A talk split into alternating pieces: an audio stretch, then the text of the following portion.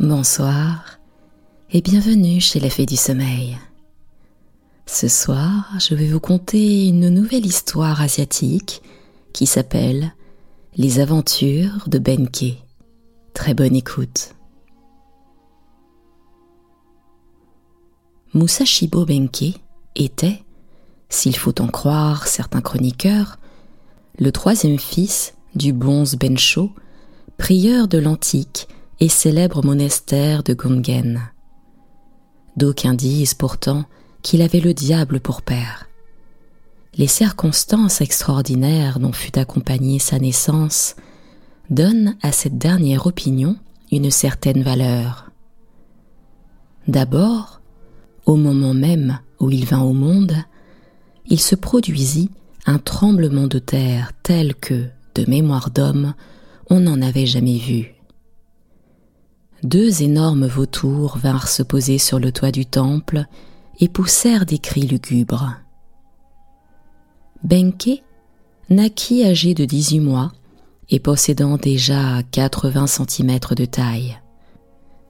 Il avait une chevelure touffue comme celle d'une jeune fille, des dents aussi longues que celles d'un enfant de quinze ans, un nez énorme, de grandes oreilles, deux yeux flamboyants, du poil aux pieds et aux mains.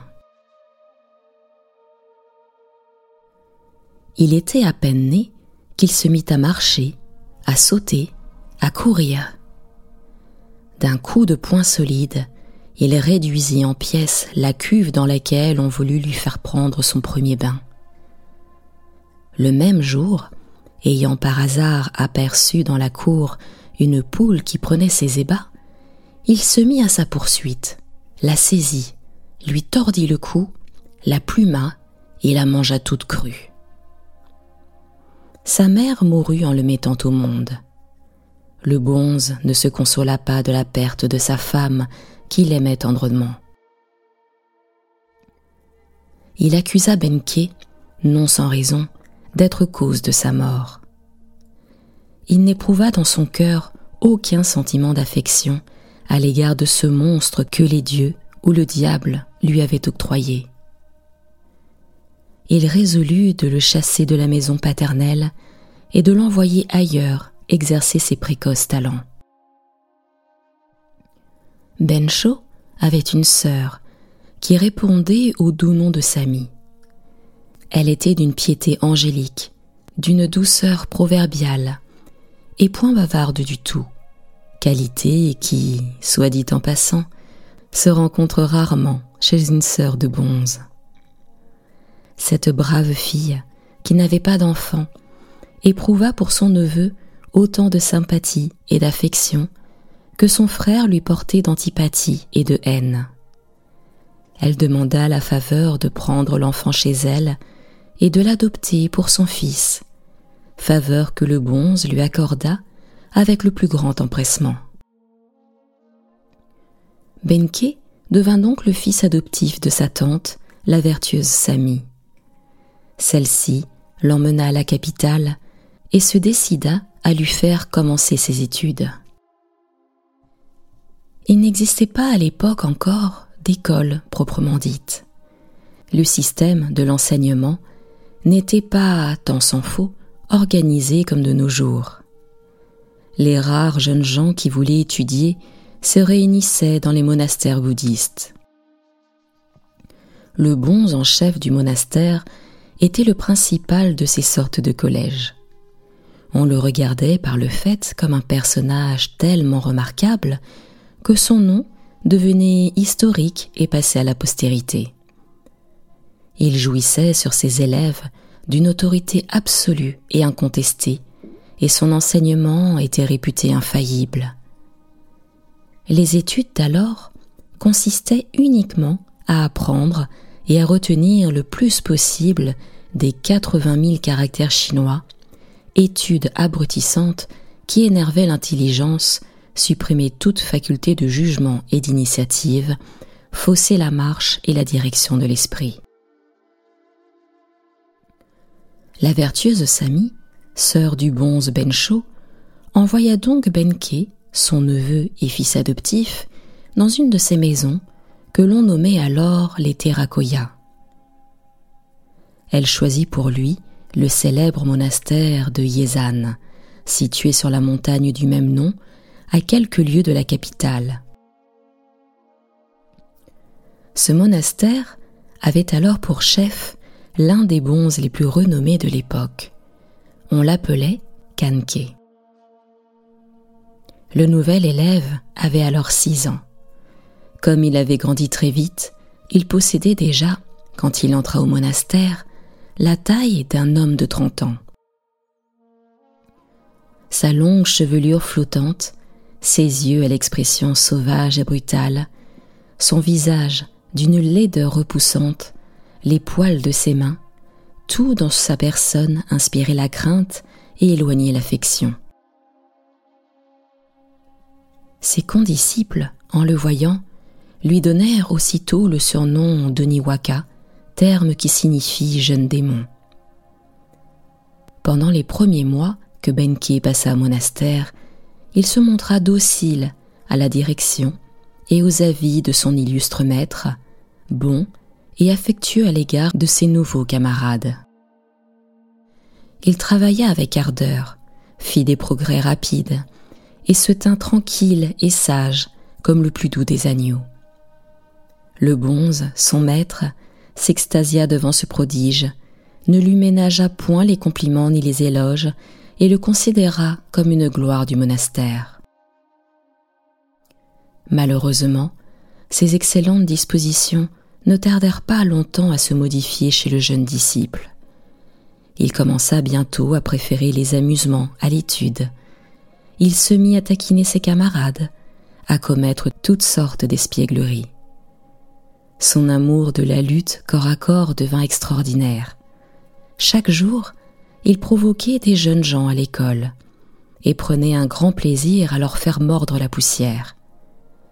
Une de ses récréations favorites était de s'en aller seul dans la montagne pour y déraciner des arbres et y faire des dégâts. Le bonze, contrarié de la mauvaise tournure que prenaient les choses, essaya tout d'abord de ramener le turbulent disciple par des remontrances amicales et de paternels conseils. Benke, écouté en silence, promettait de se corriger et ne faisait rien. Un soir, il s'était échappé dans la montagne selon son habitude. Dans l'intérieur du monastère, tout le monde dormait. L'Hercule arrache au sol un énorme bloc de pierre que tout autre que lui eût été impuissant à faire remuer. Il le place sur une pente et le pousse dans la direction du temple. La pierre tombe sur la toiture avec un fracas épouvantable et cause au monastère des dommages considérables. Le bonze, furieux, enferme alors le dangereux espiègle dans un sombre et étroit cachot. Il lui déclare avec colère qu'il n'en sortira plus. Benke attend la nuit. Quand il voit que tout est tranquille et que bonze et élèves sont plongés dans le sommeil, il fait sauter une à une les barres de fer qui ferme la fenêtre de sa prison. Il s'échappe dans la cour, ramasse une poutre énorme avec la même facilité qu'un écolier ramasserait une règle, et la brandissant dans l'espace comme un puissant levier, il abat toutes les portes, renverse les murailles, brise tout ce qu'il rencontre. On eût dit un éléphant en furie qui, de sa trompe, jette à terre et détruit tout ce qui s'oppose à son passage. Bonze et élèves, réveillés en sursaut, se sauvent à la hâte, en poussant des cris d'effroi dans la nuit sombre. Le monastère fut détruit de fond en comble. Alors Benke, calmé dans sa colère et satisfait dans sa vengeance, pensa qu'il n'avait plus rien à faire à Yezan et quitta la montagne. Il avait alors dix ans accomplis il ne voulut pas retourner chez sa mère adoptive. Il résolut de dire un éternel adieu au travail et à l'étude, aux bonzes et au monastère. Il lui vint l'idée de parcourir le monde, à la recherche des aventures, sans loger ni s'arrêter nulle part, de mener désormais une vie indépendante et vagabonde, et de s'abandonner au destin, au hasard et au caprice. C'est ce qu'il fit. Benke descend donc la montagne. Il voit une barque amarrée au bord de la rivière. Il la détache, y monte et se laisse aller à la dérive. Le courant l'emporte au pays de Hawa. Là, il débarque, traverse la contrée, dormant la nuit à la belle étoile, se nourrissant des fruits, des poules, des animaux qu'il peut dérober au passage, ne parlant à personne et marchant au hasard. Il arrive ainsi au pays de Harima.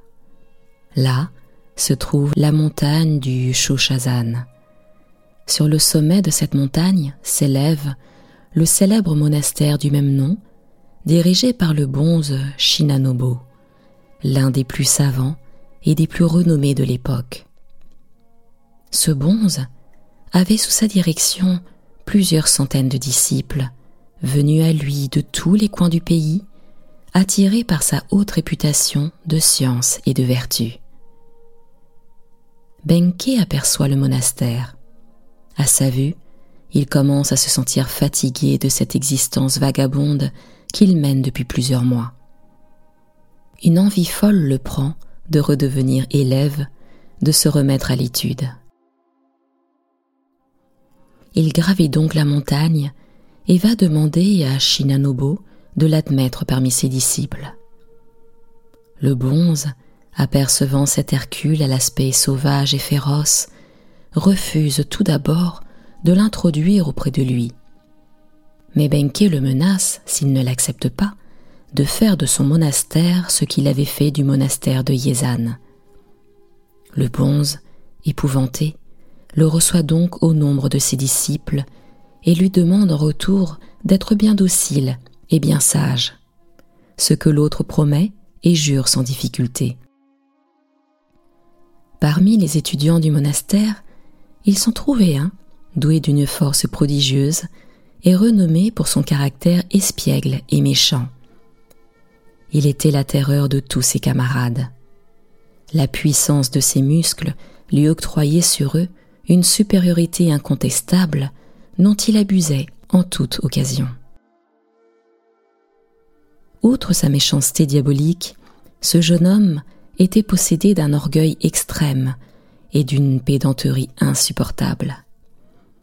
Il ne pouvait sentir près de lui un rival, ni que quelqu'un lui fût comparé. Ce disciple se nommait Kayémon, il était âgé de dix-huit ans. Lorsque Kayémon vit le nouvel élève, son instinct le prévint qu'il se trouvait en face d'un rival redoutable.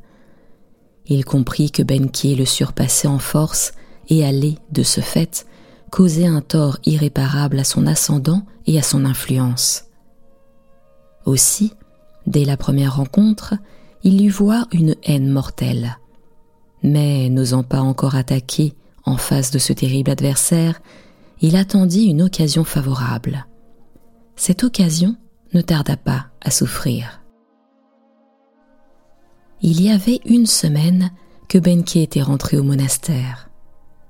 Un jour de grande chaleur, après le repas de midi, étendu sur une natte, il s'était endormi. Kayémon l'aperçoit et juge le moment venu de jouer à son ennemi un tour de sa façon. Il s'approche sans bruit, prend un pinceau, l'imbibe d'encre et trace sur le front du dormeur les trois caractères chinois qui signifient Je suis un imbécile. Puis il se retire lentement et va rejoindre ses camarades auxquels il se hâte d'annoncer la chose. Benke se réveille quelques instants après. Il est loin de se douter qu'il porte sur son front les caractères infâmes.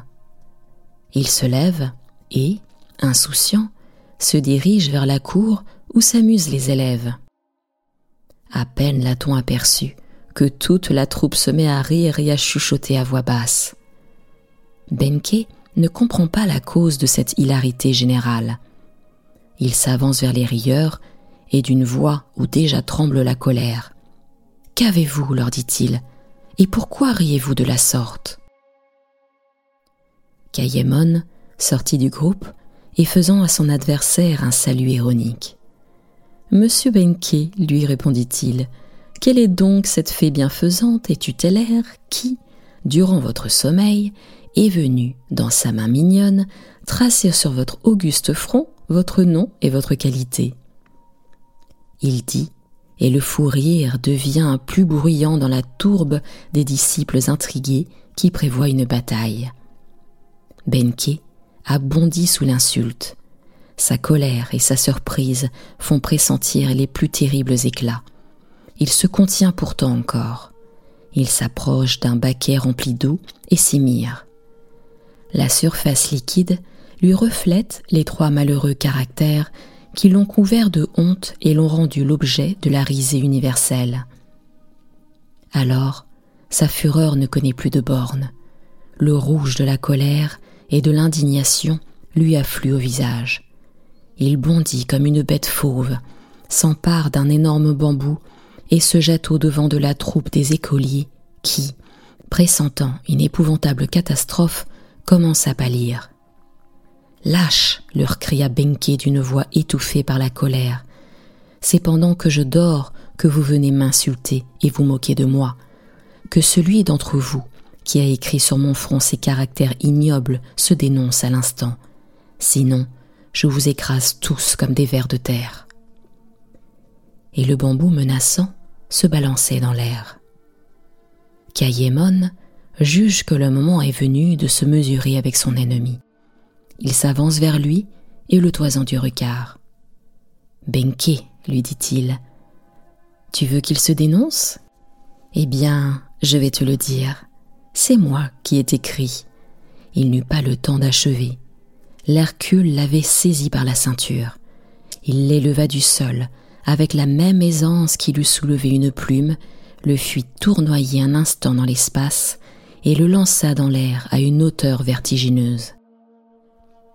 Le malheureux Kayémon, retombant de tout son poids au bout de quelques secondes, vint s'aplatir dans la cour devant ses camarades pétrifiés.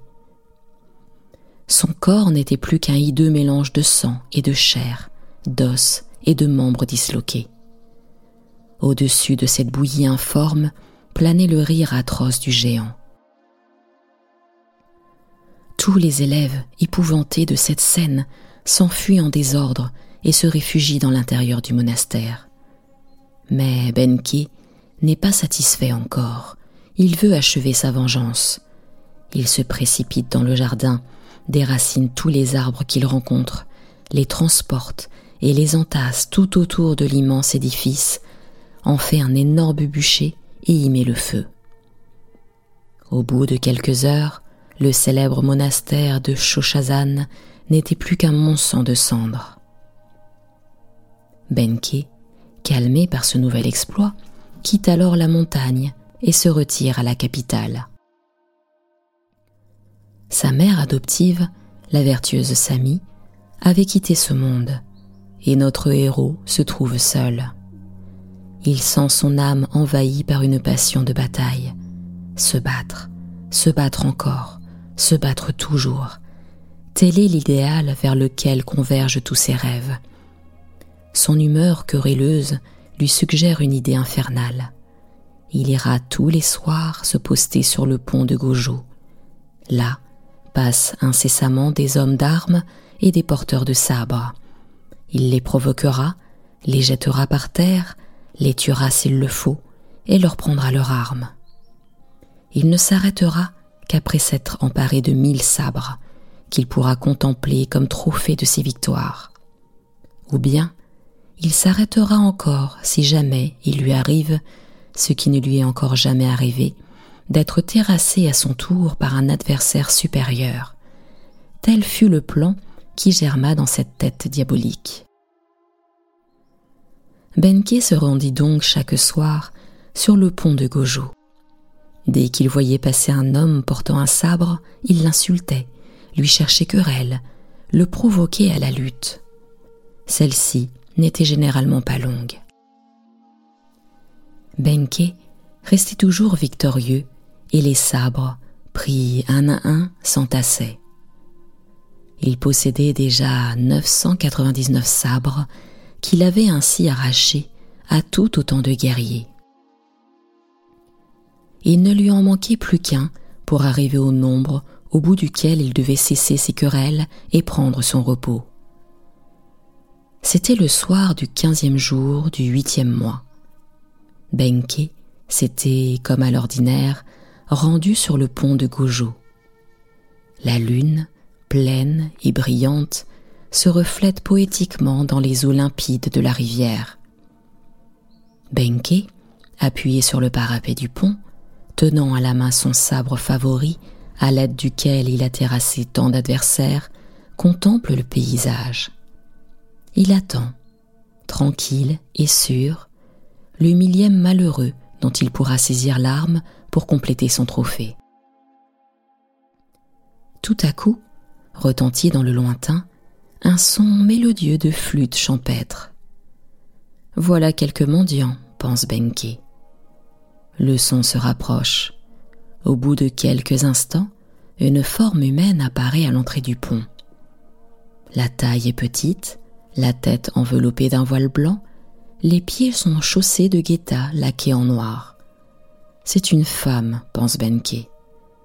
Et comme jamais il n'a cherché querelle à une femme, il s'apprête à la laisser passer. Mais voilà que cette prétendue femme s'approche du géant, tout en jouant de la flûte, et d'un coup de pied adroit jette à terre le sabre qu'il tenait dans la main.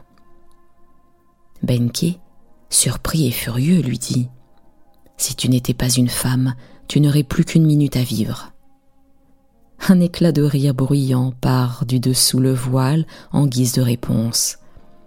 Benke alors, tout en se baissant pour ramasser son arme, soulève d'une main le voile qui recouvre la tête et cache la figure.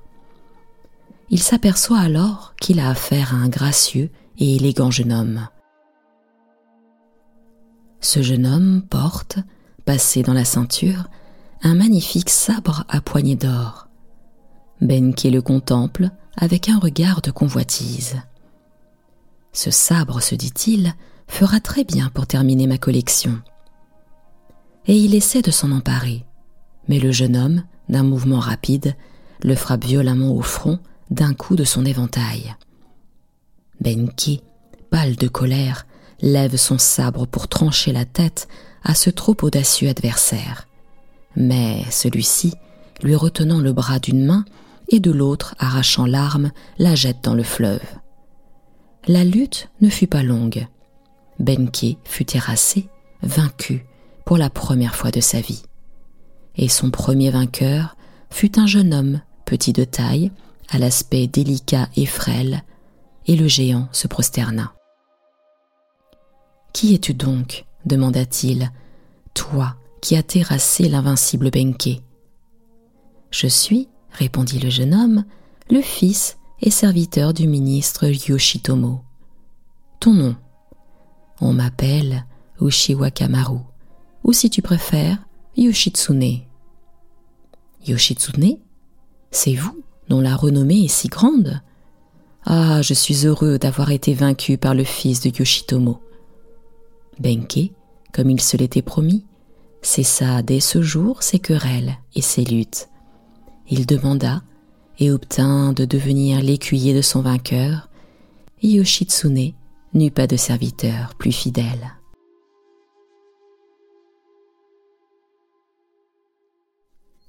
C'est ainsi que s'achèvent les aventures de Benke. C'était la fée du sommeil. Je vous retrouve très prochainement pour un nouveau conte. À très bientôt.